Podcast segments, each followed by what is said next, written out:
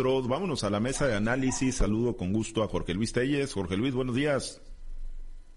Sí, buenos días, Pablo César, buenos días. Altagracia, buenos días. Francisco Chiquete, buenos días a todos. Gracias, Jorge Luis. Chiquete, te saludo con gusto. Buenos días.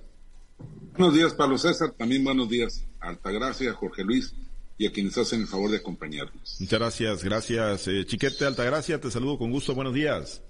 Buenos días, Pablo César. Buenos días, Jorge Luis, Francisco. Buenos días a toda nuestra amable audiencia. Muchas gracias. Pues vámonos a uno de los temas. Jorge Luis, ayer se le venció el plazo, como estaba estipulado estatutario legalmente, a Cintia Valenzuela en la dirigencia del Partido Revolucionario Institucional de Sinaloa. Y bueno, pues contrario a lo que se pensaba, que se iba a operar directita la línea para favorecer a algún afín a Lito Moreno, pues no, no hubo condiciones al parecer, aunque hoy estábamos convocados a conferencia de prensa para conocer mayores detalles detalles, pero se queda el delegado nacional, Ramiro Hernández, se queda en funciones de presidente ni para los grupos locales ni para la imposición de, Alito Moreno. Por lo pronto, Jorge Luis, así quedan o así están las cosas en el Partido Revolucionario Institucional. Pues eso es lo que ha trascendido, Pablo César. Y bueno, sigue vigente, ¿no? La conferencia de prensa para, las 10 de la mañana, que yo, sepa no, no sea sí, sí, sí, cancelado. Y la conferencia pues está a cargo del, delegado Ramiro Hernández, que por cierto no es la primera incursión que tiene aquí, es cuando es la tercera vez que aparece como, como delegado este, político de, la ciudad de Guadalajara, que iba a ser alcalde de la Perla Tapatía.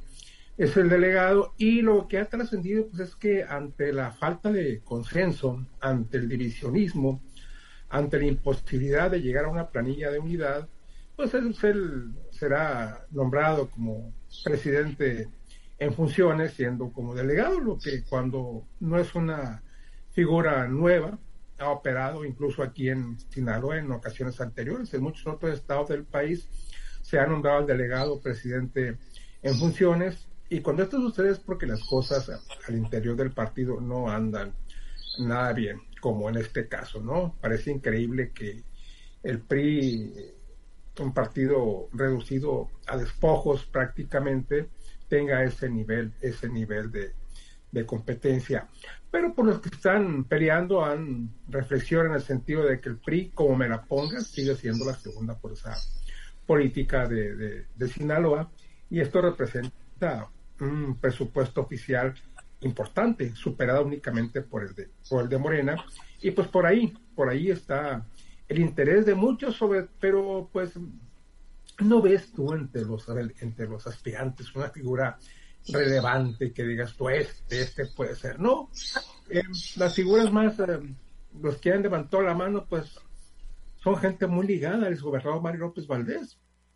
Y, yo no sé cuál es la simbiosis ahí que hay con Mario, con Mario Zamora, un, personaje que, sería todo menos, menos malovista tú que eres allá del norte podrías explicarlo mejor. No me cuadra yo muy bien por qué se dice la simpatía de Mario Zamora a favor de, del, este, del aspirante número uno a la presidencia del Comité Estatal del PRI, que dicen que ya se con el camino. Hay otros por ahí como Faustino Hernández, es dirigente de la, de la Liga de Comunidades Agrarias, eh, otro mochiteco, este, ¿cómo se llama? de ahí de, de los Marcos que fue candidato a la, a Marcos Osuna, ¿no? Marcos Osuna, que, que, de todo yo creo que es un, el mejor elemento que podría existir dentro de todos los que están buscando la presidencia, pero que no sé si ya se bajó de la, de la contienda. Y está también, pues, Gómez Monarres, ¿no? Que, que, que basa sus aspiraciones en su cercanía con, con Alito Moreno y que evidentemente, aunque ha sonado poco, evidentemente le está apostando a la presidencia del Comité Estatal del PRI. Lo peor que puede pasar es lo que va a suceder, que la presidencia quede en manos de un delegado. Esto es un claro mensaje, no se pusieron de acuerdo, veo un delegado y vamos a dejar transcurrir el tiempo que sea necesario para nombrar una presidencia del Comité Directivo Estatal del PRI. Digo, me parece increíble que, siendo el PRI un, partido en la situación en la que se encuentra, haya, tanto interés, haya tanto interés por este, por, por buscar la presidencia y bueno, pues ahí están las posiciones de representación proporcional que quizás sean en este momento lo más atractivo, ahora que, se mantienen las diputaciones plurinominales y ahora pues que ya vamos en camino a una nueva elección del 2024 en la que se renuevan congresos y ayuntamientos aquí en Sinaloa, además de las posiciones federales que ya todos conocemos. Sí, las pluris, ¿no? Las pluris y, el manejo del presupuesto que todavía tiene el Partido Revolucionario Institucional. Y bueno, en el caso del que se veía como el preferido, ¿no? De la dirigencia nacional y para el que aparentemente estaría operando Mario Zamora, Álvaro Ruela Sechave, pues eh, sí, tenía origen en, en, el grupo Malovista, ¿no? Fue secretario con Arturo Duarte García en la presidencia municipal, después quedó como, como alcalde del municipio, eh, aunque él le dio el brinco chiquete al gobierno de Quirino Ordaz Coppel, ¿no? Como secretario de Desarrollo Social, si mal no recuerdo, después estuvo también por ahí como titular de, del ICIFE y eso pues de alguna manera no fue bien visto en el grupo malovista, por eso yo creo que ahí sí eh, pintó raya eh, y esa es la razón, ¿no? Por la que anda por la vía de Mario Zamora, pero parece que efectivamente se habría quedado en el camino. Pero además, este, llegó a crecer tanto en su cabeza que aspiró a ser candidato a gobernador. Sí, sí, sí. Y también pues le pusieron un estate quieto ahí con Quirino, ¿no? Pues sí. Y, todavía está, creo que todavía está ofendido. Mira, lo que está pasando en el, en el PRI, más allá de la extrañeza de Jorge, de Jorge Luis por la, la abundancia de aspirantes, a mí lo que me extraña es la incapacidad para ponerse de acuerdo a pesar de la gravedad del momento que están pasando.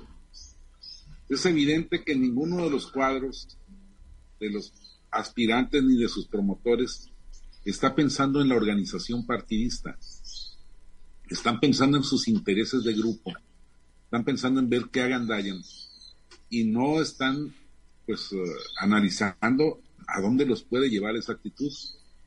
Por lo pronto, entre todos los aspirantes locales que están luchando para que no les imponga alito un dirigente, pues ni ellos se han puesto de acuerdo entre ellos mismos, no, no han presentado una, un frente sólido. Ha habido muchas pataletas, muchos eh, enojos, muchas discusiones, muchas amenazas, pero no hay un frente sólido, no hay un programa de trabajo que, que obligue a reconsiderar cualquier decisión en el centro. Y también de parte de Alito y, de, sobre todo de Mario Zamora, pues están actuando como si estuviera el PRI en el poder, como si ellos fueran representantes de un partido ganador, cuando lo que necesitan es tratar de, retener al, mayor número de cuadros y, y, de bases posible. Nadie está viendo eso, todo el mundo está en, en, la, en la teoría de la gandalle. Yo entiendo esta situación que se presentó en el PRI en la elección del 18, cuando todo el mundo dijo, ah, no, es que fue López Obrador, fue el fenómeno López Obrador el que nos pegó. Pero luego el 21 no solo se las repitió, sino se las pegó más fuerte. Y todavía para el rumbo al 24 siguen con la idea de que en cualquier momento ellos van a regresar por sus fueros. Y pues no, no se ve que estén trabajando para conseguir una cosa de esas, por el contrario, están metiéndose el pie entre todos y están provocando que su partido, que su marca valga cada vez menos. De manera que cualquiera de los grupos que gane, ya sea el de Alito, el de Mario Zamora, o ya sea el de, el de Jesús Aguilar, o el de Quirino, o el de cualquier promotor local, pues van a, van a recibir nada o menos que nada. Y bueno, pues cada quien marca su destino, cada quien trabaja para, cosechar lo que, lo que le va a tocar. Y me temo que los periodistas no están pensando seriamente en hacer una, una, una opción electoral dentro de dos años. Eh, Altagracia, pues les, alcanzó por lo menos a esos grupos locales, aun y cuando no se ve un liderazgo muy, muy fuerte, muy compacto, sí les alcanzó para detener la línea, ¿no? Porque hay quienes daban ya por un hecho que, iban a venir a imponer Álvaro Ruelas Chávez y sin embargo, pues se tuvo que quedar al frente el delegado Ramiro Hernández.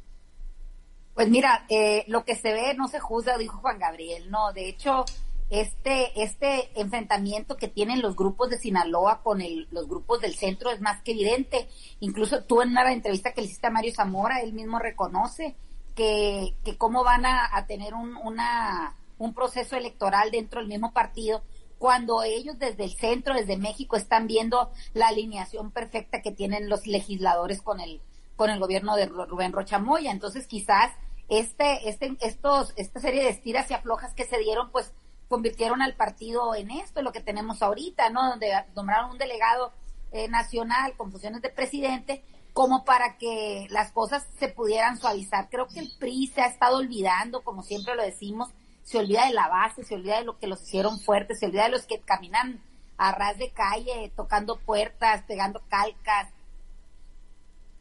invitando a los vecinos a, a crear esos comités que la verdad es una envidia para otros partidos la, la estructura con la que se, se mueve el PRI, que ya no le funciona es otra cosa. ¿Por qué? Porque se les olvidó el pueblo, se les olvidaron las bases que los hicieron grandes, se convirtió en una pasarela política donde los artistas que pasan por realmente no le interesan a nadie, o sea, no tienen esa, ese, este eh, acercamiento o, o, esa penetración, o quizá la gente no se identifica ni con la persona, ni con el trabajo que han realizado y menos con un proyecto que básicamente no existe eh, dentro de los priistas. Creo que están ensimismados y eso debe de, de, quitársele. Si quieren de veras permanecer como partido, aun y cuando sean la segunda fuerza, bueno, si, si todos ganaron con 99 y se queda uno, pues es la segunda fuerza. Finalmente así prácticamente está el PRI eh, bueno, se puede comparar en lo imperceptible con el PAN, con el PRD y quizá con Movimiento Ciudadano, ¿no? Me parece que, que en este, en este estado no se pudieron poner de acuerdo, los cuadros estaban marcados, las quinielas estaban hechas, en más de algún medio de comunicación salieron, este, publicadas y finalmente no se animaron, no, no se animaron por eso, porque les ganó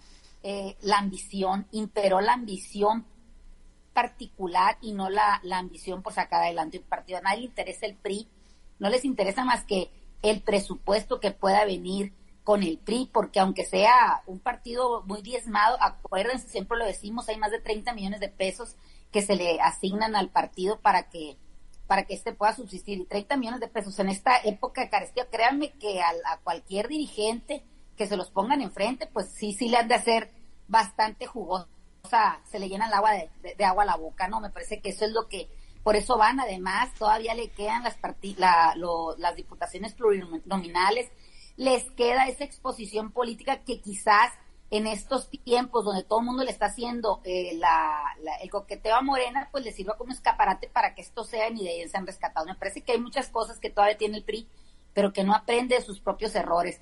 Tenemos un PRI prácticamente más desgastado que los pantalones de un albañil y siguen todavía dándosela de Dios, están como el canal de las estrellas, saben que la competencia está dura, que los, se los, este, ya se los llevó por delante y todavía siguen en esas poses de diva. Me parece que deben de cambiar, me parece que deben de volver al origen, si es que se acuerdan de que alguna vez tuvieron un origen.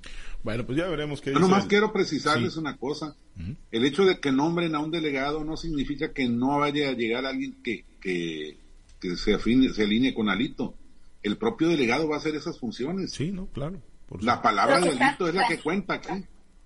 no, van a tener, ni, siquiera van a tener el gusto de que sea un sinaloense el que aplique las políticas de Alito. Pero se están no nada más alineando a Alito, que no se quiere alinear con Alito, si quiere alinear con el gobernador, si quiere alinear... Ellos están ah, desesperados por pertenecer a un grupo menos al PRI no, menos a la sociedad, menos identificarse con, con, el pueblo. Ahí está todavía peor la cosa. Pues a ver qué novedades dice, saca el, delegado ahorita a las 10 de la mañana. Ahí vamos a estar pendientes con la cobertura. Eh, Jorge Luis, pues el otro tema, eh, pues a Monreal lo traen a dos fuegos, ¿no? Y pues le piden definición en el tema de la reforma electoral, en el plan B enviado por el presidente López Obrador. Ya está en la cancha del Senado de la República.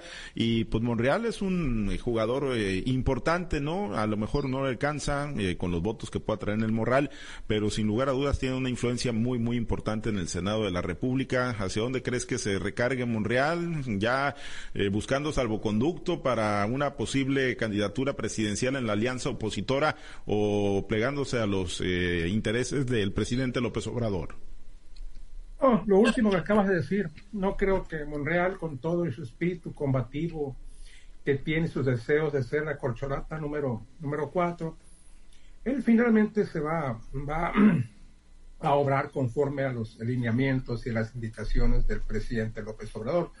Va a hacer ruido, como lo está haciendo ya. Está diciendo pues que la votación en el Senado va a ser muy diferente a como se dio en la en la Cámara de Diputados, pero pues mira, miren ustedes, finalmente la, el dictamen es el mismo, el dictamen es el mismo, no hay ninguna ninguna modificación no, no se, no se acató ninguna, ninguna, ninguna de las reservas que hicieron la Cámara de Diputados.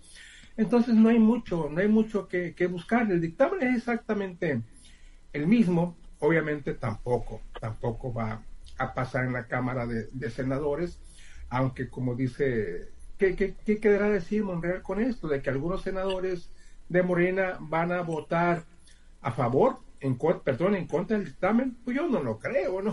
Si, si la causa ya está perdida de todos modos, si no van a alcanzar la, la, mayoría que requieren para, para, para, la aprobación, pues para qué quemar cartuchos los senadores de Morena, incluyendo el propio, el propio Monreal, de qué va a servir su voto, si tomos este, ya se sabe de antemano que la iniciativa no va a pasar, porque es una iniciativa que desde el principio, con todo y la polvareda que, que, se, que, se, que se armó, una iniciativa que nació muerta desde el principio, muy cuestionable todas las, todas las, eh, eh, las propuestas del presidente.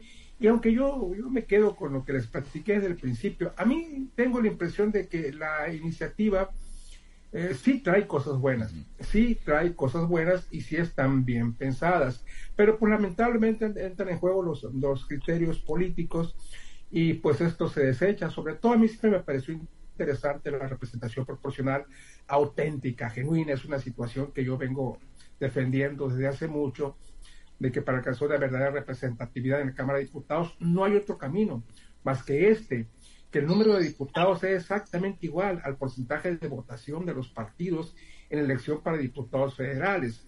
También veo bueno la reducción de senadores. Esos senadores de lista ya no son ni de primera minoría, sino de lista, tampoco tienen razón de ser. Pero pues bueno, em, aquí entran en juego, te digo, criterios políticos, no hay que cegarnos.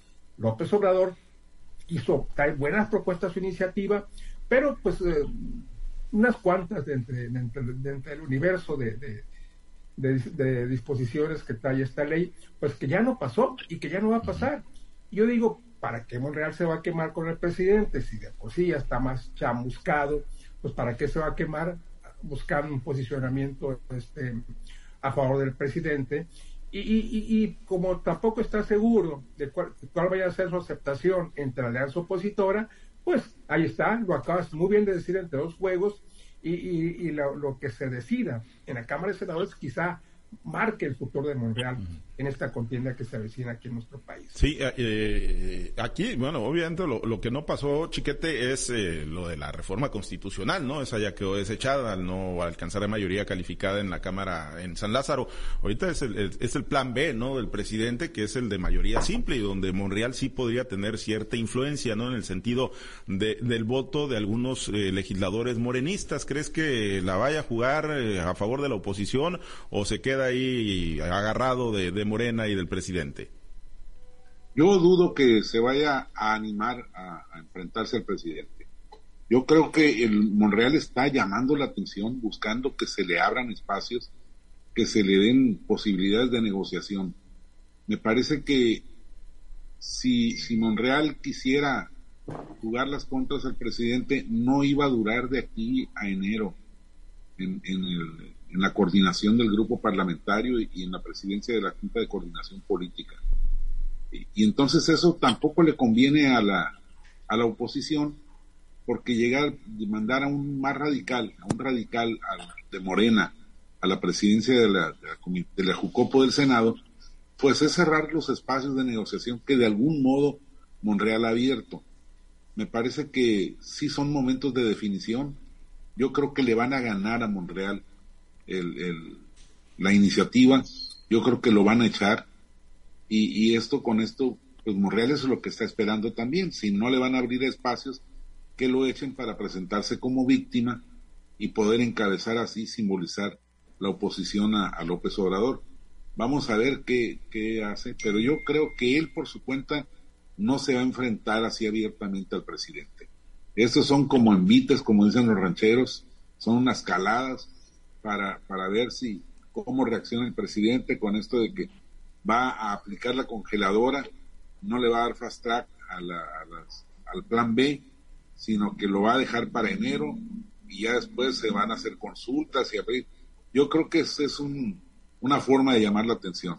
Claro, se la está jugando, es el todo por el todo, y probablemente Morena y el presidente caigan en, la, en el garlito y sí lo echen, que es lo que más le convendría ahorita a Montreal. Bien, eh, ¿lo ves echando el resto Altagracia Monreal hacia la oposición o acá con, con Morena? Difícilmente le va a alcanzar, ¿no? Para, para negociar candidatura presidencial, pero bueno, a lo mejor otras cosas, otros espacios de, de participación, si, si le alcanza, ¿dónde lo ves? ¿En qué escenario lo, lo colocas a Ricardo Monreal?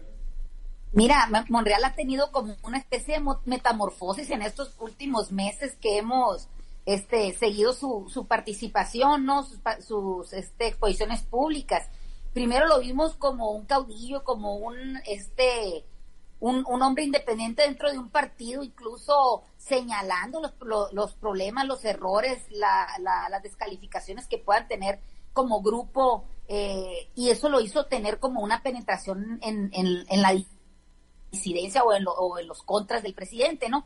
Vimos un, un Monreal bien plantado y sobre todo muy muy buen negociador, ¿no? Tratando de hacer los puentes, pero después lo he visto como, como que ha estado nervioso, incluso en las últimas participaciones lo he visto casi, casi al borde de la histeria, señalando pues que no es un traidor, que él ha sido formador, que ha sido eh, compañero del presidente, que no se va a ir.